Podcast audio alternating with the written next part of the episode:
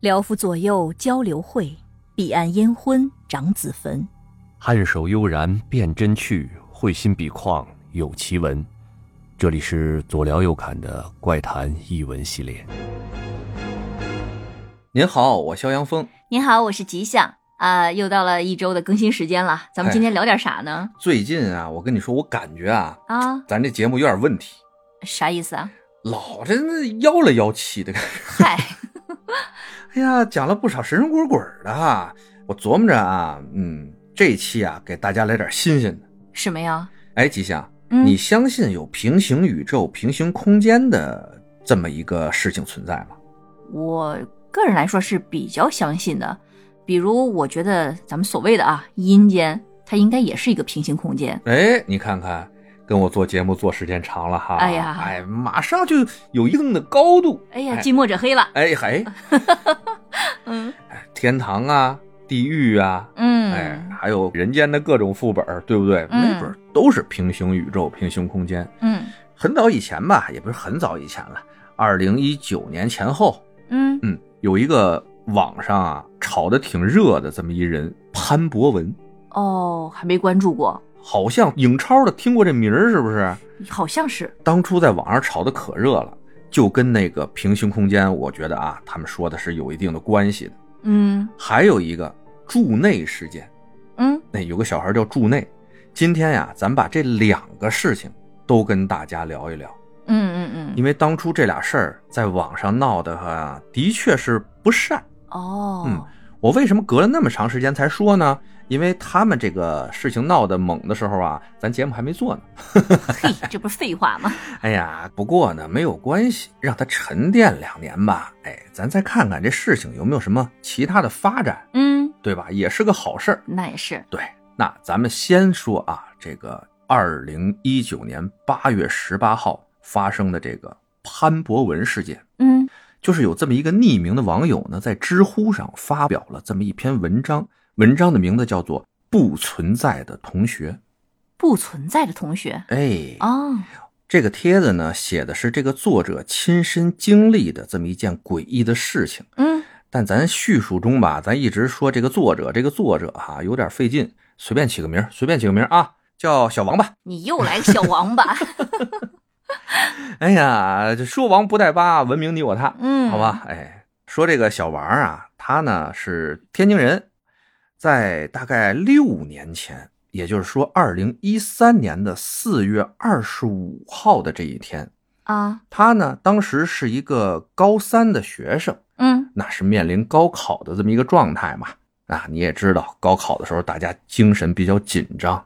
就说啊，有天上午第四节课，也就是最后一节课嘛，嗯是体育课。其实呢，也就是老师安排这么个课程，让大家放松放松，别整个这个神经啊绷得太紧了。啊，不错呀，好多高三应该都没有体育课了。哎，那人学校还挺仁义，仁义哎，嗯仁义仁义。那体育老师吧也挺有人性，整节课就让大家自由活动，爱干嘛干嘛。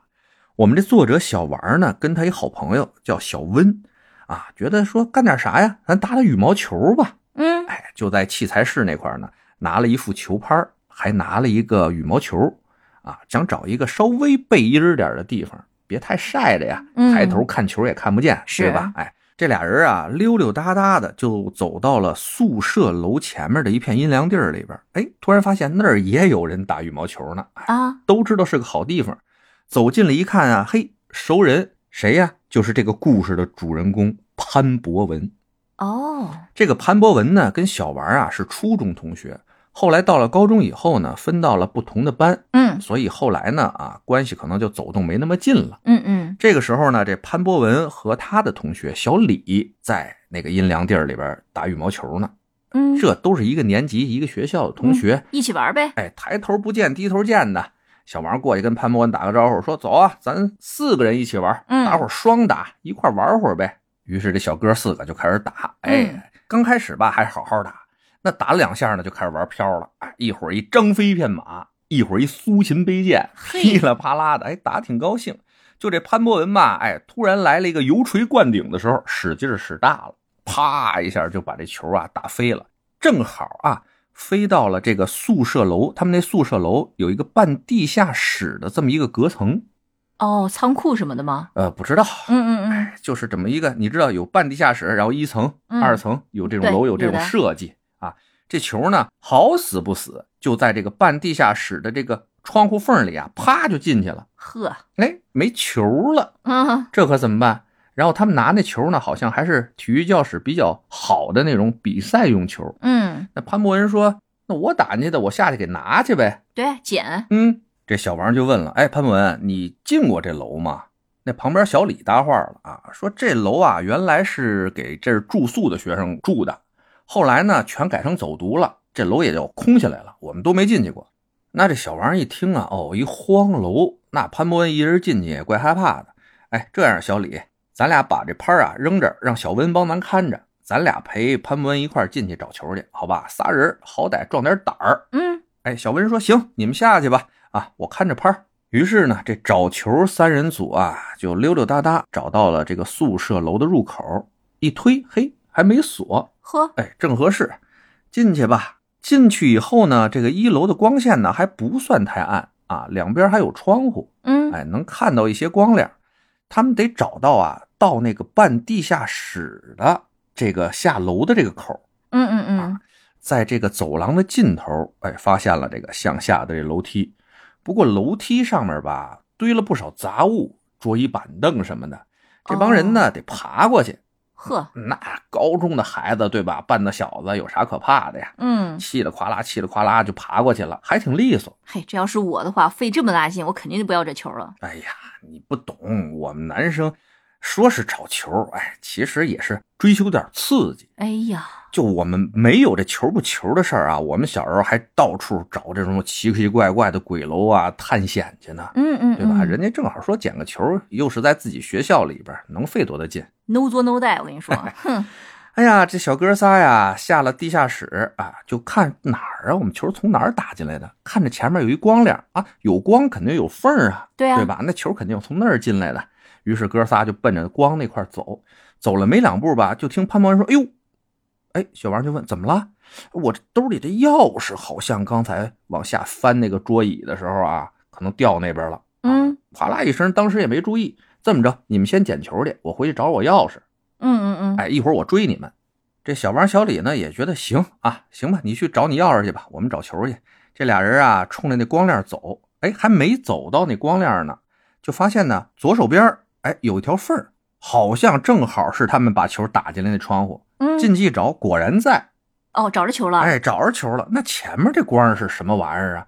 哎，小李就说呢，要不咱看看吧，前面那是不是个门儿啊？要是个门儿的话呀，咱就不用再翻那桌椅板凳去了，对吧？嗯咱就也从有这道理哎咱就从这门儿出去了。嗯小王说也对哈，溜溜达达的俩人，哎，就冲着光那儿走，走了好像挺长时间，他们觉得没觉得那么远啊。那么大个地方吗？哎，对呀、他们也奇怪，应该觉得啊，不到一分钟就能走到的地方，他们感觉呢，可能走了得有七八分钟。嚯，走到跟前儿一看啊，果然是个大门儿嗯啊。俩人说那就出去吧，手里提了这球，在门口说等等潘博文出来。哎，就在这个时候，突然发现啊，对面儿这个门儿对面儿是个小学，小学的学生们都已经下学了。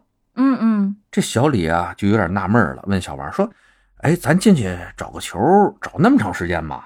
对啊，这都体育课就结束了啊，都已一经节课四十五分钟都结束了嘛？咱嗯打球刚开始没打个十分钟啊，这咱下去找球找了有半个小时，这不应该呀、小王也纳闷儿，说这潘博文怎么还不出来呀、哎呀，饿了，要不咱呀、先回班里去，对吧？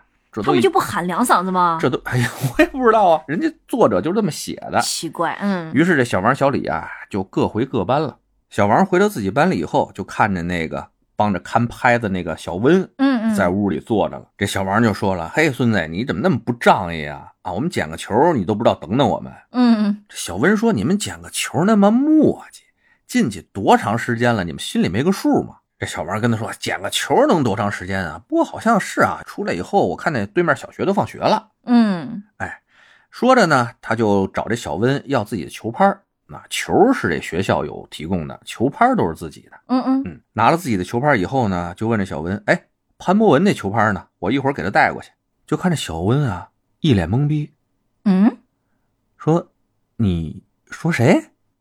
小孩就说潘博文啊，刚才跟咱打球那个。呃，这转眼就忘了啊。是啊，这小王也纳闷呢，不是刚咱四个人一块在这打球呢吗？你是不是把人球拍给弄丢了？你这装傻呢？嗯，这小温说：“你有病吧？根本就是咱仨在那儿打球呢，哪有什么潘博文啊？你神经病吧？”这你言我语的，这小王和小温啊还吵吵了两句。吵吵完了以后呢，这小王就说：“那也得去潘博文那班十班看看潘博文回来没回来，顺便跟他说一下啊，他这个球拍可能让小温给弄丢了。”嗯嗯嗯，得给人一交代。没想到呢，刚出了自己班门，没走两步，就看见小李从对面咔咔咔就跑过来了，跟他撞了个满怀。怎么了？这小王啊，刚想说点忙，就发现这小李啊状态极其的不正常，嗯就拿手啊攥着这小王的衣服领子，就问他啊，有点歇斯底里那感觉，说潘博文你认识对吧？潘博文你认识对不对？这嗯小王说：“你有病吧？那肯定认识啊，咱仨不是刚才拿球去了吗？”就在他说完这个话以后，明显看到这个小李啊，就像松了一口气的感觉啊，说：“对，那我没疯，对吧？我没疯。嗯”这小王就赶紧问他了，说你：“你歇会儿，歇会儿，你喘口气儿，你说说怎么回事儿？”这小李说：“我回到班里以后，我问大家潘博文回来没回来，结果我们班整整一个班没人知道有潘博文这个人。”那不应该呀，他俩不是同学吗？同班同学吗？对呀、哎，就在这俩人啊两头懵逼的时候，啊就突然看见啊，十班的班主任带着几个同学啊，从后面也跑过来了，啊，啊，冲着小李就过来了，说：“小李啊，你没事儿吧？你怎么了？一回班里那么奇怪，问问谁？问什么来了？”旁边同学，老师他问潘博文，对呀、问什么潘博文？你说的这潘博文是谁呀、那老师都这么说了，这应该就不是恶作剧了。可不是嘛，这俩哥们儿也是这么想的。嗯，这听见老师也这么问，他们就更着急了。那是啊。哎呀，这说潘博文，潘博文你们不认识吗？怎么就不认识啊？反正就这种话吧，吵吵了半天。哎，终归呢，还是小王先冷静下来了，嗯跟着老师和同学们说：“啊来来来，咱咱不矫情，这样我们俩带着你们去刚才我们打羽毛球的地方，我挨个跟你们说清楚了，好吧？”嗯于是呢，这俩人就带着老师和同学来到了他们刚才打羽毛球的那个宿舍楼旁边。哎，给大家介绍，刚才我啊，潘博文、小李、小温，我们四个在这儿双打。结果这球呢，潘博文一使劲，就顺着这个窗户进去了。嗯哎然后潘博文说下去拿球啊，我们就说跟他一起下去。哎，顺着这楼走，得找门啊，我们就走到了这个门，我们就从这个门进去了。哎，说到这儿的时候，他们看到啊，原来他们进去的那个大门上面上着一把老旧的锁。啊，被锁上了。对呀，呵，哎，当时俩人就懵了。哎，这进去的时候刚才没锁呀，对呀、啊，再看看这锁也不像新安的，嗯嗯锁眼儿都锈死了，快！哎，不对，咱们有出来那地儿，对吧？嗯，对呀、哎，赶紧上出来那地儿再看看去。于是带着老师同学又到了那个出口，也就是咱们之前说的面对着小学的那个出口哈。嗯，跟大家说，你们看，我们就是从这儿出来的，怎么着也锁了？对，呵，跟进口一样，也挂着一把生锈的大锁。这怎么回事儿呢？然后这俩人当时什么状态？你心里想想啊，嗯如果换成你，是不是都怀疑人生了？会，哎呀，但是这俩人不甘心呐、怎么能甘心承认自己疯了呢？嗯去体育老师那儿看体育课的花名册，没有潘博文；回到班里边看班级的花名册，没有潘博文。甚至他们都有想到啊，去闯校长室看看这些什么学籍这块儿嗯，档案，那能让他们看吗？嗯嗯肯定不能啊！就这么一下午，这俩呀就浑浑噩噩的过完了这一下午，弄得呀这老师和同学们啊都觉得这俩人可能学习压力过大，精神呢有点问题。还有一样的问题，而且哎，呵，说让他们早点回家，今天晚自习啥也别上了。这小王啊，往回家路上啊，一边走就一边琢磨，怎么可能啊？嗯，这是什么情况啊？哎，QQ 号，什么 QQ 号？我有潘博文的 QQ 号。啊啊啊，回家找潘博文的 QQ 号，打开了这个电脑，打开了 QQ，还没等他找潘博文呢，他就发现啊，比他早回家的这个小李已经给他发了一堆的信息了，嗯告诉这小王啊，他已经找不到潘博文的这个 QQ 号，让小王找找有没有。结果小王赶紧就找吧，嗯，找来找去也没有潘博文的 QQ 号。按理说他们还是初中同学呢。对呀，也就是说，这小李和小王两个人的 QQ 里边完全也没有潘博文这个人的存在了。天哪，我觉得就像是有黑衣人把除了他们两个之外的所有人都给照了一下。哎，把记忆都消除了哈。嗯这小王还不死心呢，初中同学嘛，嗯初中有毕业照，啊，对呀、有毕业照翻箱倒柜，啊三年前的东西了，哪儿那么方便就找得着啊？嗯哎呦喂，在爸妈的帮助下啊，终于找到了这个毕业照，一个一个脑袋挨着点啊，没有潘博文。啊，那就只能是自己的问题喽。这小王在照片上没有找到潘博文，回头就问自己爸妈，说：“你们还记着潘博文呢，对不对？我初中最好的朋友，他经常来咱家吃饭，来咱家玩，一块玩游戏，你们记得对不对？”这爸妈呀也是二脸懵逼的状态啊，嗯说：“你有几个朋友啊？A、B、C，我们都记得很清楚，但是你说的这个潘博文，我们怎么一点儿印象都没有啊？完了，人生观、价值观、世界观瞬间崩塌哎呀！”那是，难道真是他们俩想象出来的吗？这个作者小王啊，当时就想：难道真是我疯了吗？不对呀、嗯因为那么好的一个朋友，他爱玩什么游戏，喜欢什么球队，爱听什么歌，他爸妈是干什么的，甚至啊，潘博文的生日是一九九六年八月十八号，我都清清楚楚的记着。对他们家我也认识，上他们家找去。嗯，但是啊，原来去过无数次的那个地方，再想找的时候，现在居然找不到了。哦，楼还在，门儿还在，人全不对了。天哪，哎呀，这个事情啊，让这个作者小王啊，那段时间是极其的纠结，经常跟这小李啊俩人分析：是你疯了，我疯了，还是大家都疯了？哎，这本来没疯的也快整疯了。嗯，后来这个作者呢说，当时这件事情啊，他和小李疑似神经病这个事情，嗯在学校啊闹得还有点沸沸扬扬。不过啊，高考是人生最重要的一件事儿嘛，那是，哎这件事情也很快就被淹过去了。大家呢还是要全力冲刺高考。这个小李、小王，包括小温，都踏踏实实的参加完高考以后，考上自己的所属的这么一个大学了以后，嗯这个小王啊，还是有些意难平，时不常呢还跟这个小李啊沟通这件事情。到后来，小李已经放弃了，在小王的这个帖子上面呢，也爆出了他和小李的微信聊天记录。嗯，有这么一段话啊，这小李劝这个作者说：“这事儿啊，你就不要再去追究了，没意义。相信我，我比你更执拗过，不会有结果了。咱都别提了，别瞎叫唤了，行吧？啊，放弃了，啊嗯，也那又能怎么样呢？自我催眠，告诉嗯这个事情完全不存在。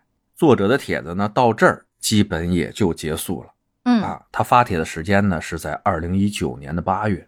为什么在这个时间发帖子？因为八月十八号是潘博文的生日对，啊，他想以此帖呢来纪念一下只有他和小李记得的这个不存在的同学。嗯哎，他这帖子在知乎上发完以后啊，那当时啊一片沸腾啊，嗯，又出来各种神探了。哎，吉祥，你也发挥一下你的想象力。我给你讲完这个知乎上说的潘博文这个事情，嗯你觉得会是什么样的一个情况？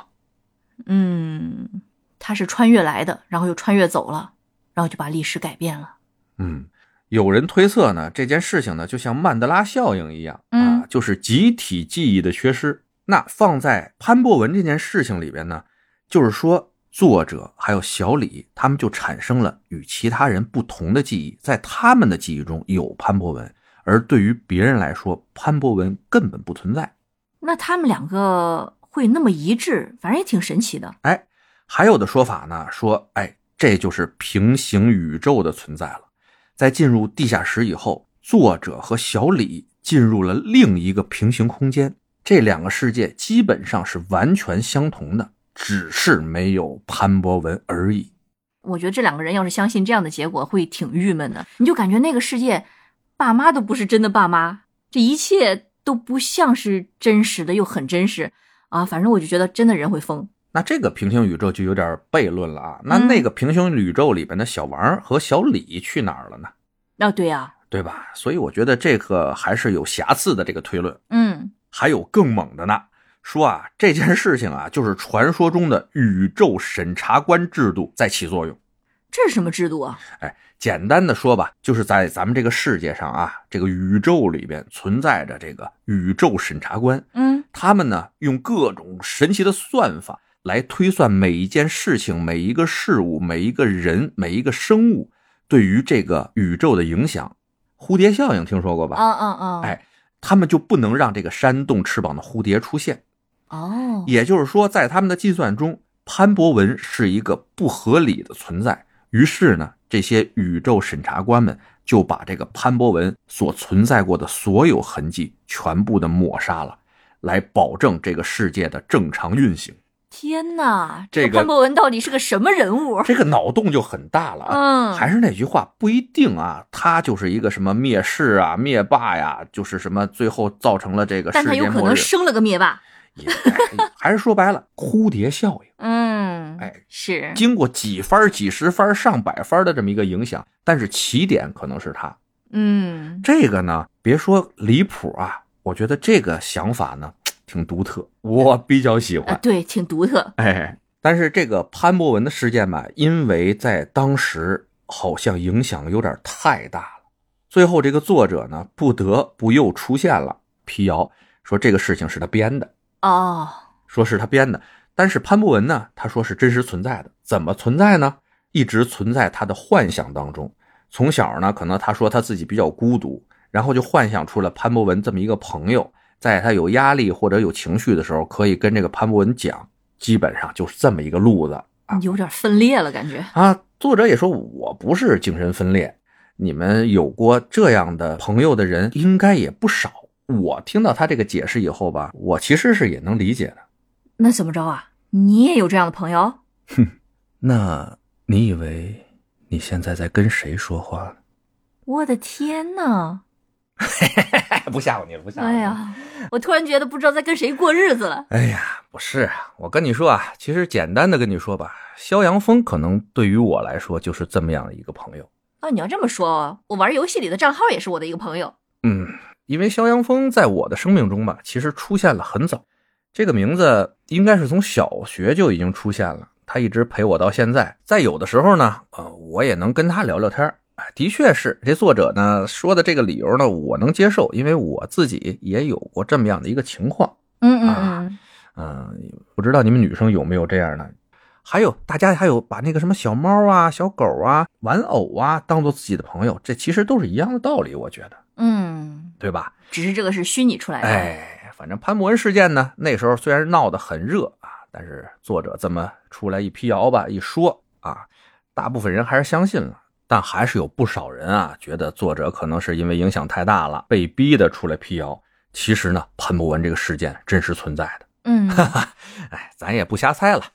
那么咱们下面马上进入一个啊，跟潘博文事件有异曲同工之妙的，叫筑内事件的这么一个故事，嗯，也是这个人不见啦。差不太多吧。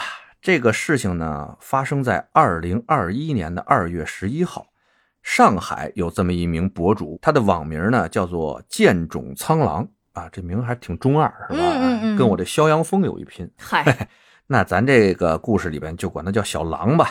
嗯嗯他在国内某论坛里边呢，就发布了一个帖子，说的呢是他有这么一个发小，能够预测自己去世的时间，并且在去世后呢，被各种神奇的这种力量啊，不断的抹杀他存在的这么一个事情。嗯来，你听我跟你说啊，就说这小狼啊，土生土长的上海本地人，嗯他呢有这么一个初中同学，叫做祝内，哎嗯，这名儿听着有点儿各色哈，有点日范儿。哎，就是人家呢是中日混血，哦，爸爸呢是日本人，他们呢初中是挺好的朋友。初中毕业以后呢，这驻内就回到日本去上高中了。嗯哎，从此呢就基本算断了联系吧。嗯日子呢就这么一天一天过下来了。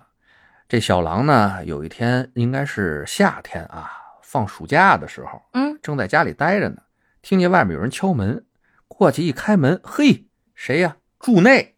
啊，他回中国了，哎，说哟，祝内，你咋回来了？你个小鬼子， 嗨，好朋友嘛， 嗯，对吧？哎，祝内看见他呢，也特别兴奋，说我回来看看我姨父，这不放假了吗？我在日本待着也没意思，这不回来找你们叙叙旧嘛。嗯，啊这小狼呢和猪内重新见面，那是相当高兴。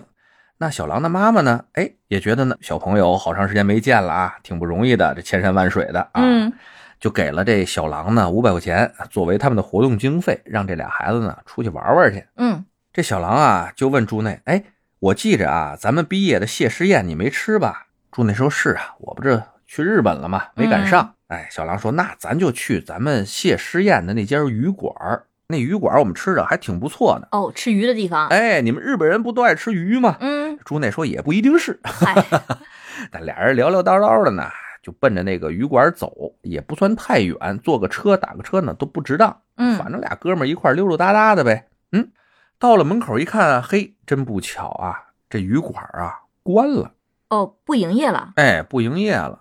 这小狼就说：“你看看猪内啊，你没口福，随便吃点别的吧。”于是啊，俩人就另外找了一家馆子，随便吃了点饭。吃完了呢，就往回家走。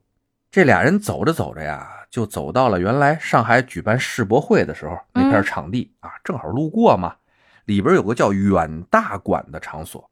哎，这馆说实话啊，我看帖子的时候啊，我还真有点印象啊，因为它的这个造型呢比较特殊，有点像有点歪的那种金字塔。说这小狼和柱内啊，路过这远大馆的时候呢，就往里看，说：“哎，你看里边还有一保安亭，到底有没有保安呢？灯光亮着呢，里边没人。嗯，哎，可能是不是上厕所去了？”怎么着？他们想偷偷摸进去啊？嗯，小狼倒没有这种想法啊，看了一眼这保安室里没人，就继续往前走了。走了两步呢，突然发现柱内没跟上来，啊，回头一看，哎，这柱内啊趴着那铁丝网，正往这个远大馆这场所里边看呢。嗯，这小狼就说：“怎么着，柱内，赶紧走啊！你趴那看什么呢？”叫了两声啊，柱内没理他。小狼就过去扒拉了他一下。这小狼的帖子里写道啊，他说他一直忘不了柱内回过头的时候，那脸上有一种特别奇怪的笑容。奇怪，哎，这猪内就跟小狼说：“哎，长夜漫漫，无心睡眠，要不咱哥俩探险去呀？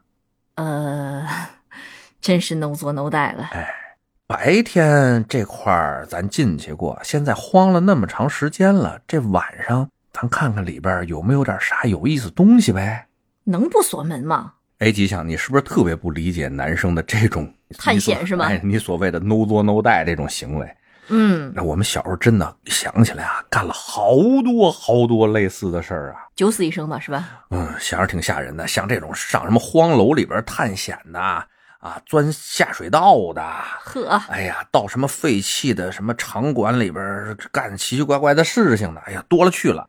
嗯，这说完了以后，警察叔叔不会找我来。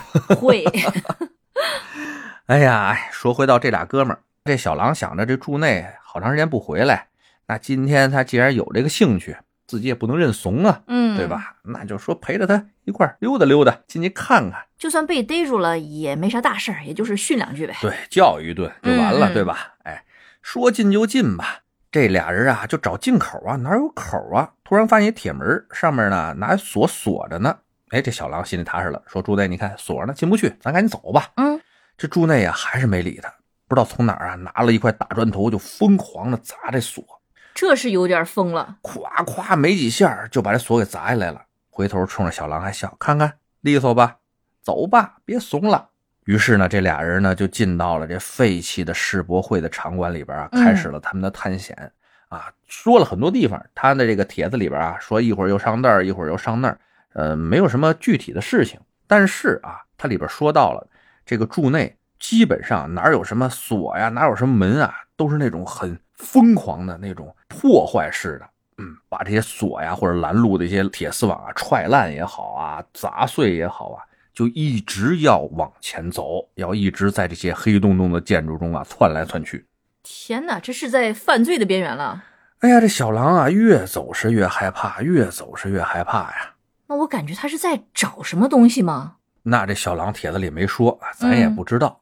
就说吧，他们俩呀一直走到某一个场馆的地下室入口的时候，这小狼真不敢走了。他还有下地下室呢。哎，这猪内说：“看看底下有什么，没准有什么人家遗留的东西呢。哎，咱看看有没有好东西。”小狼说死了也不下去了，说你愿意下你下去，我在这给你把风，好吧？你快去快回啊，嗯有啥你告诉我一声。其实就是害怕了啊，在里边待了挺长时间的了。这猪内说：“行，我要五分钟我就上来。”嗯于是呢，他就下到这地下室里边儿。这小狼啊，就在上面就想到了相对论的问题啊。在这种难受的时候呢，这个时间啊，好像过得是越来越慢。啊、，嗯，过了半天，他就觉得这个柱内怎么还不上来呀？嗯，正琢磨呢，突然发现远处啊有灯光，晃晃悠悠的往这边走。巡逻的。哎，他也想到了，就说：“哎呦，这巡逻的可别让他逮着我呀！”嗯于是呢就跑了，跑到这整个的铁丝网外面呢，他还等了会儿入内，等了半天没等着，说算了，先回家吧。那这多少有点不仁义了。嗨，都是大小伙子，人对吧？哎，嗯说回了家再打电话呗。嗯于是这小狼到了家以后呢，就跟这父母说：“哎，我刚才跟住内有点淘气啊，进那场馆里玩呢，我看见保安来了，我就先跑了。您啊，赶紧给他姨父家打个电话，他不是回来探亲的吗？您问问住内到没到家。”嗯，哎，好让我也放心。结果啊，这电话不打还好，打完了以后啊，这事情就更加的离奇了。怎么了？嗯，小狼他爸电话打过去，问这住内的姨父，这住内姨父呢很诧异，说这住内早就回家了，都回家好像有个将近俩小时了，嗯，一直我们俩在这看电视呢，聊天呢。天哪，我鸡皮疙瘩都快起来了。这小狼说：“不对呀、二十分钟以前我们还在这废弃的场馆里边瞎窜呢，他怎么可能到家俩小时了？”这小狼啊，怎么也想不清楚。第二天啊，就去住内他姨夫家去找这住内了。谁想到啊，这小狼找到住内一问啊，倒把住内啊问了一脸懵逼。怎么着？猪内说啥呀？咱吃完饭不就回家了吗？还是你把我送到我姨夫家的呢？后来你自己走了？嗯，这小狼啊，当时就急了，说：“你别蒙我，啊你这是吓唬我呢吧？明明是咱俩吃完饭以后，先奔着我们家走的，路过那世博会的场馆啊，你非要进去探险，怎么怎么地，怎么怎么地。”那猪内说：“你疯了吧？你不信你问我姨夫去。你把我送到家以后，我跟我姨夫就开始看那个节目，对吧？那节目里边什么细节，谁说的什么什么什么，我都跟你说的清清楚楚的。不信你看重播去。啊，你要不信，你问我姨夫。”这小狼啊，又问了住内的姨父，求证以后啊，真的是跟住内说的一模一样啊！他把住内送到家以后，还跟他姨父打了个招呼，才回的家。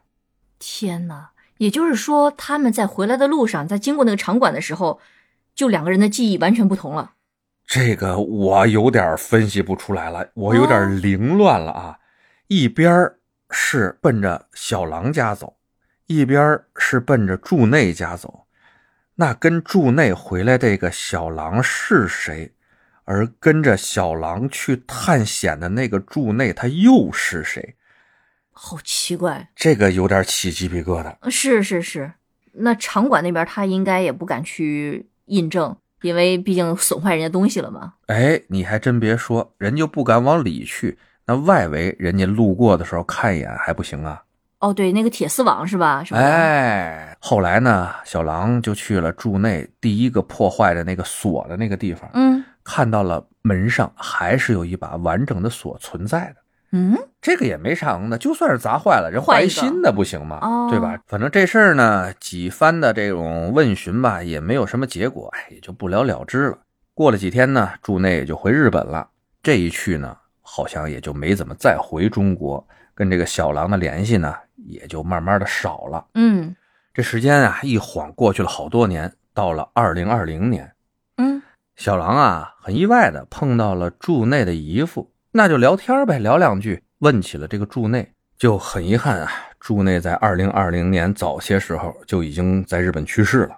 啊，哎，小狼听到这个消息以后啊，那相当意外啊，嗯，哎，也挺沉痛的。对呀、那么年轻，嗯，于是呢，也是为了纪念住内吧，回去呢也是找到了一些他和住内共同的记忆，像什么一些糖盒啊，什么花露水啊，包括一张周德东的签名照片儿。嗯哎，而就是在他收集和柱内共同的记忆的这段时间里边吧，他找到了柱内原来初中的时候啊用过的一本语文书，嗯，在《前之驴》这章的标题旁边儿，他发现了柱内用铅笔写了一段奇怪的话。奇怪，怎么个奇怪法？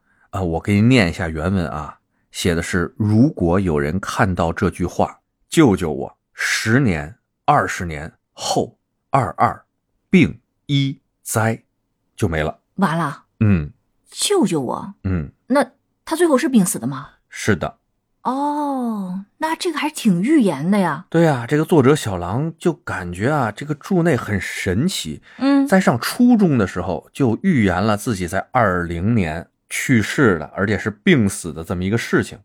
天哪，啊，但是呢，人家那边远在日本，他也不能专门为了住内这个事情跑到日本去调查具体怎么回事儿。于是呢，就把这个事情理了一下啊，有头没尾的就扔到了网上。